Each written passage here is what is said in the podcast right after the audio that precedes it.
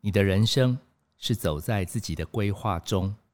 还是早已踏进歧路，回不了头呢？我是 K 老师，欢迎收听心理治疗师。今天这一集要跟你聊的题目是：以为回不去，终究活下来。其实慢慢长大的我们都会必须面对到人生，真的就是充满不确定。哦，像什么投资不一定会赚钱呐，小孩本来小时候很乖，长大说不定变得很叛逆啊。哦，有的人甚至我靠，最信任的伴侣居然背叛他，婚姻触礁啊！但是在林林总总这些人生不确定当中，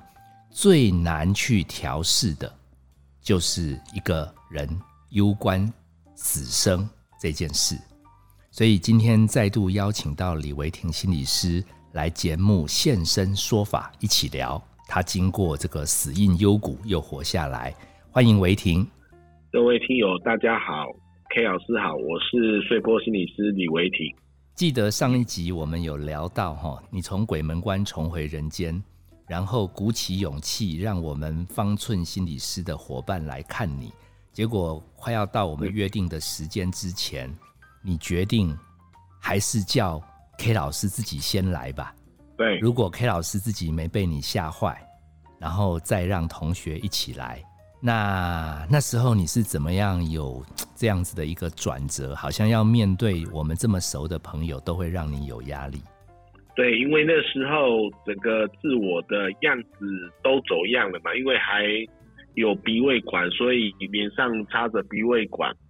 那那时候也全身都不能动，要坐轮椅，跟以前的样子差太多了。那我怕你们看到会吓一大跳。所以我先帮你们打预防针，就是说看到我不要吓一跳，或者是说先一个人来看看会不会吓一跳这样子。对我，我我们在医院工作都会遇到一些个案，有的时候突然发生状况，所以我觉得你的外观没有让我太吓到了。当然很很舍不得，那个时候我觉得你被折磨的还蛮惨的，哦，还要很多管子。那我觉得让我最有一点吓到，没有说很吓到，但是就我这个临床心理师敏感度来讲，就是聊了两三分钟后，我问我自己啦，我不晓得你有没有看出来，我问我自己，我到底要把你当李维廷，还是要把你当成一个新的人？因为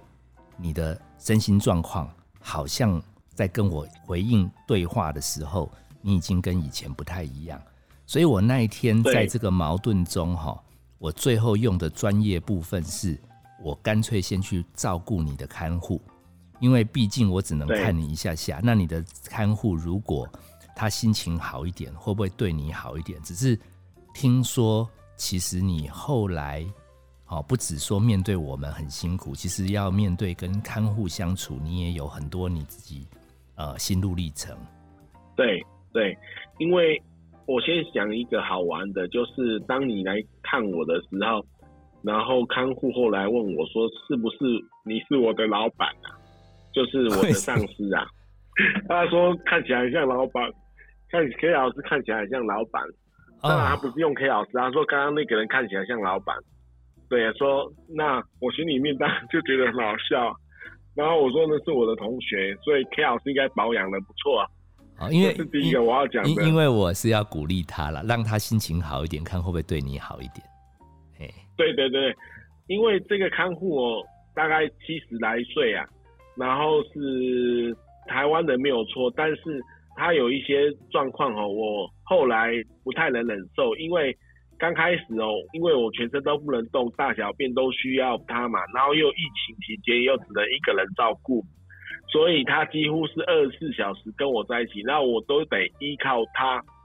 所以那时候我心里面暗暗在想，说应该要跟他打好关系呀，对吧？我们心理师都是用这种策略。对 对啊，然后不违背他的意思或意见呐。所以刚开始的时候还不错啦，但是后来我总觉得有很有可能呐，就是我后来观察啦，就是观察一些网络的说法。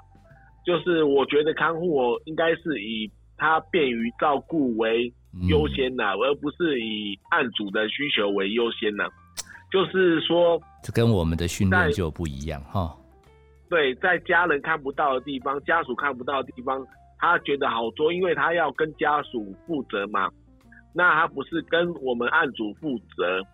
所以他就只要照顾好家属，说一些话的出入，跟我跟我说的话对待我都有些出入，除非家属跟那个案主之间哦非常的密合，非常的一致啊。不然的话，这个三角关系就是案主、看护、家属啊，会有一些张力在。然后因为案主是生病的人嘛，我那时候讲话也不清楚，然后大小便都需要依赖他，所以根本就是在一个弱势的地位，所以很容易就形成他会忽略你的需求，或者是不按照你的需求的态势出来啊，所以你就会有情绪上不太高兴的问题。我举一个例子好了，我那时候住在普通病房哦，我不知道是不是触怒他，我跟他吵了一架，结果他就因为我是装有鼻胃管嘛，我现在的回忆啊，不知道有没有错误，就是我那时候感觉上他有一个程序，就是要抽胃胃里面的东西，每次要喂也要抽胃里面的东西，看有没有消化，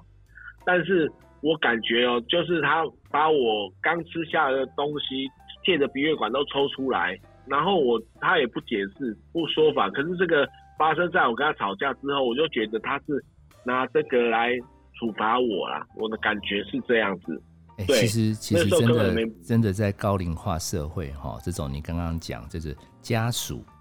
当事人对，还有照顾者，好，我觉得这个三角关系。真的一定有触发了很多我们的听友想到自己家里也遇到这样的事，这里面彼此之间好像信任啊、尔虞我诈，啊，有的时候在说法上的不一致，其实有的时候对彼此这样相处真的很辛苦。对对对，好不容易你慢慢熬过来，嗯，对对对，我那因为案主就是生病的人都都是处于弱势，因为他表达可能不清楚啊，或者是大小便都需要依赖人，所以要很小心啊。因为一不小心哦，就就会被惩罚，所以那时候我这个看护后来会离开也是这样，因为他就是依照他的方便需求做一些事情，我们那个不认同，所以就离开，请他离开了。是啊，有些有些权利在他身上，但是其实到最后我们还是要靠自己，不然有的时候其实很辛苦。所以我那时候心中一直在想，说我一定要赶快复健，让自己。有这个能力可以摆脱他啦。哇，这样反过来想，他还是促进你更努力的原因之一。对啊，可以这么说啦，也要感谢他啦。说说真的，也要感谢他激励我们要更靠自己。对啊，因为人生就这么为难，即便我们已经中风了，对不对？对对对对对对，因为就是要靠自己。对我另外想问你的是，那个连我去遇到你都需要调试，那你的老妈妈？他是怎么样看待你这件事？你你们是怎么样让他知道？因为这个亲情要面对自己。因为我听说我发生的事情是这样，就是因为我就被送到医院嘛。那因为我我每天几乎都会打电话或者到我妈妈家，因为她家住在我附近，看我妈妈。那她没有接到我的电话，我也没过去，她就只觉得不对。但是我大哥是跟他。骗他说一些，就是延后跟他说这个真相啦，因为怕我妈妈受到太大太大冲击。可是我觉得我妈妈蛮坚强的，其实她一开始就有点猜到了，所以后来我用摸字拐在走路的时候，我是就是用摸字拐一步慢慢走到我妈妈家，非常遥远啊，感觉上。但那那时候终于见到我妈妈，就就是那样子。对啊，她。他还很平静啊，他只是叫我要努力复健啊，他大概就是说这样的话。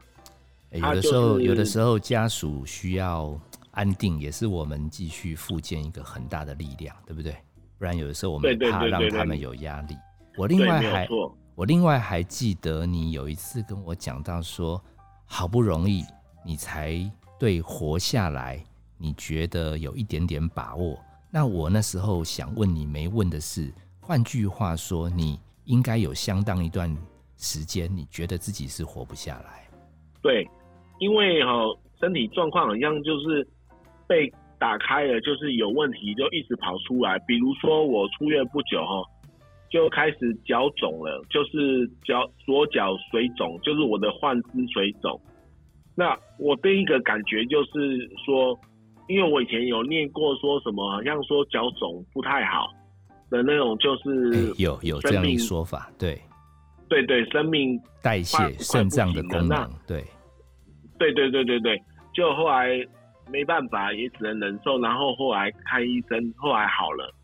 那后来又说我心脏很像血管有阻塞，那后来还有胃出血，还有因为我有时候睡到一半哦，就是睡到一两点就会非常胸非常的痛，然后各种身体的征兆只要一出现，都我就觉得。大概活不了了，因为那种就是身体的不适啊，然后还有那个知觉感觉这个世界的不舒适一直在嘛，然后又睡不好，那我就觉得，我就想一想，我人生会不会遗憾的，就是有时候就这样回不来啦，自己会，对对对对，回不来。然后我我我记得我跟你们讲过，就是每次我们聚会的时候，我都会用视讯聚会的时候，我都说我其实不太确定可不可以继续活下来，说不定。再一次什么的意外就死亡了，所以那时候我也只能一天过一天，就用力的过每一天啊，就我也不知道会怎么样，就是用这种心情来度过了，就是大概是这样子啊。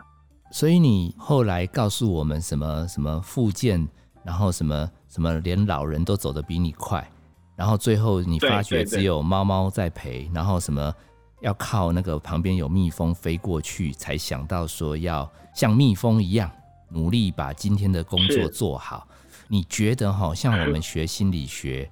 有没有什么样子支持你可以面对这种这么人生大的不确定，然后让你有一个论述可以帮助你稳定？因为我觉得我们毕竟是心理学节目，说不定。你你有一些心理学论述可以提供给我们听友，当他们遇到人生不确定的时候。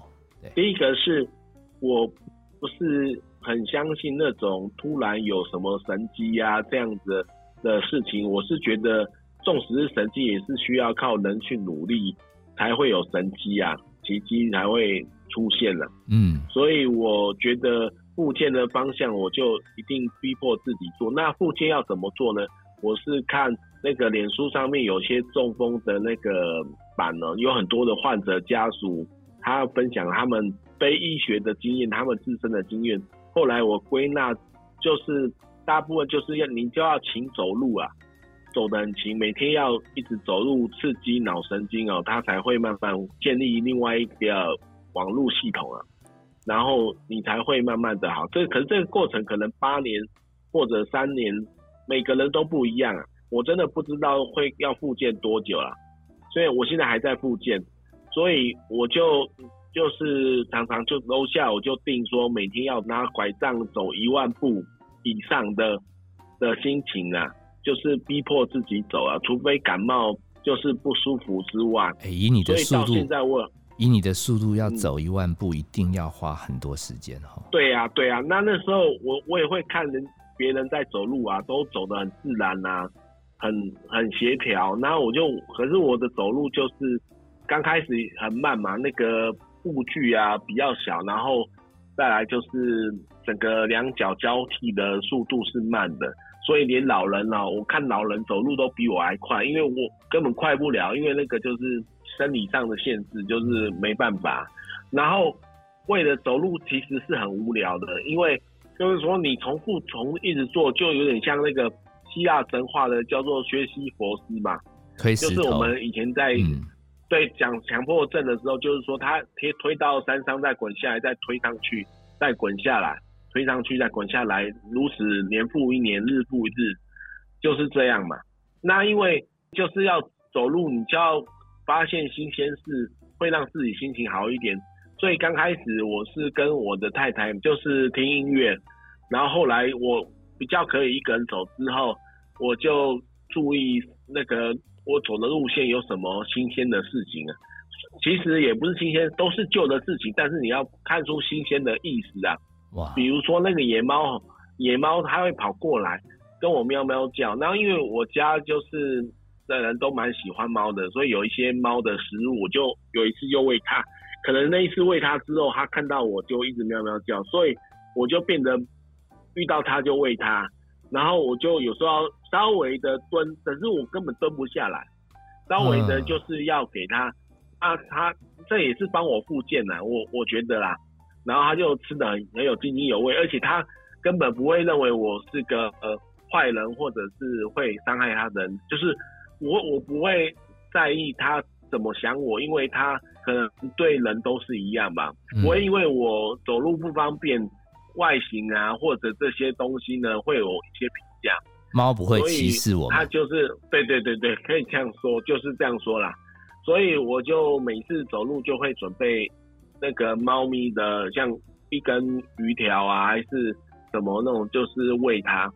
久了之后，它就跟我很熟了，就它就会就有点像那个童书《小王子》里面那个狐狸一样，养寻我那种感觉，就是它就会跑过来，就是挨叉叉。嗯，对对对。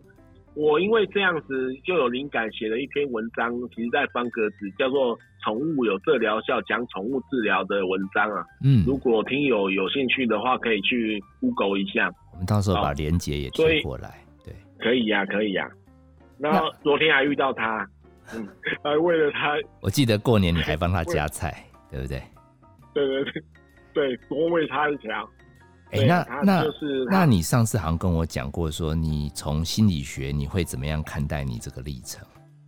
心理学哦，有一个这种历程，我其实不太舒服，因为我去复健的时候，刚开始要去复健的时候，就是手不太能够动，那时候就有那个 OT 老师说，我现在在什么哪一期啊？就是那 Q Ber Q Ber and Ross 的那个，我们以前念过，就是。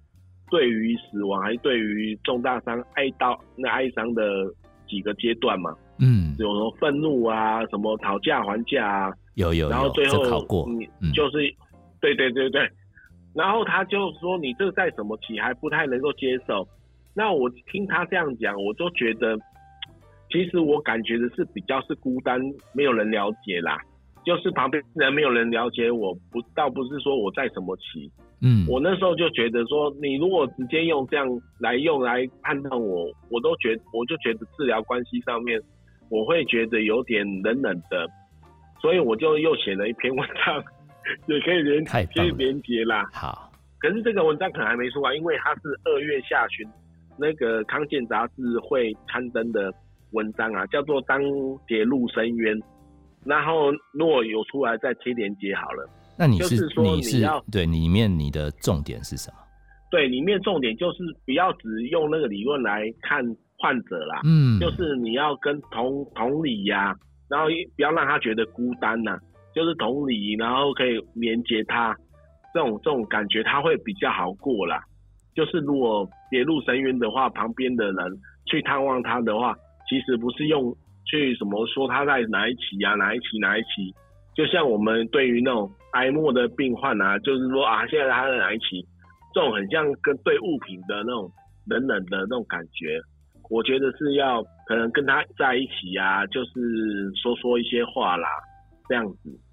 对，所以所以感觉好像好像比较不是以这个人到底还有什么用，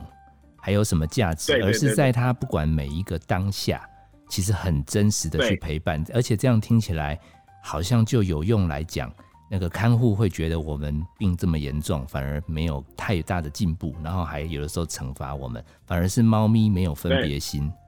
然后只是因为我们有跟它互动，它就很真真实的跟你互动，而且像你妈妈可以很稳定的、很稳定的接受你有状况，也给你很多稳定，所以这些例子我这样听起来，反而心理学原来的理论那种分歧。还不如，其实不管你在哪一个期，但是我们在陪伴有正在复健的家人的时候，我们都以当下的感受，让他感觉，对对对，我们尽量在陪你，理解你，我们知道你很辛苦，慢慢来，好像是这样的一种一种同在哈。对，这个比较重要，分歧就留在心里面想就好了。嗯，就是面对这个人的对待。其实就是你所所裴老师所讲的那个同在陪伴那种连接啊，他这个会比较被理解，不会孤单的感觉。对对，所以我想，如果有更多的理解、陪伴、同在，也许你可以让这个个案慢慢接受人生所有发生在你身上的事，对不对？应该可以这样说。对，慢慢来，大家一起。来承受面对人生的每一个困难。如果你还想更多认识 K 老师这位好妈吉，你可以收听他的碎坡心理师谈情说爱，或者到方格子，好，你搜寻碎坡心理师来看他的文章。有些连接我们也会贴在节目当中。有机会的话，我下一次想邀你的太太，甚至有一天小朋友来分享。其实家人他们在面对这样的过程中，尤其是亲近的家人，他们的身心转折。好，谢谢你这样子很真诚，把那样细微的每一种心路历程来跟我们听友分享。我是 K 老师，谢谢你收听心理治疗师。本节目由金星文创制作，相关的节目你可以在各大 Podcast 平台收听。如果你觉得真的身边有很多人也一样在面对我们。小朋友、长辈有各种身心状况而身心俱疲，有没有学到怎么样去陪他们？但是怎么样也把自己稳住？希望这样的节目可以给大家一些醒思。我们下次见，拜拜。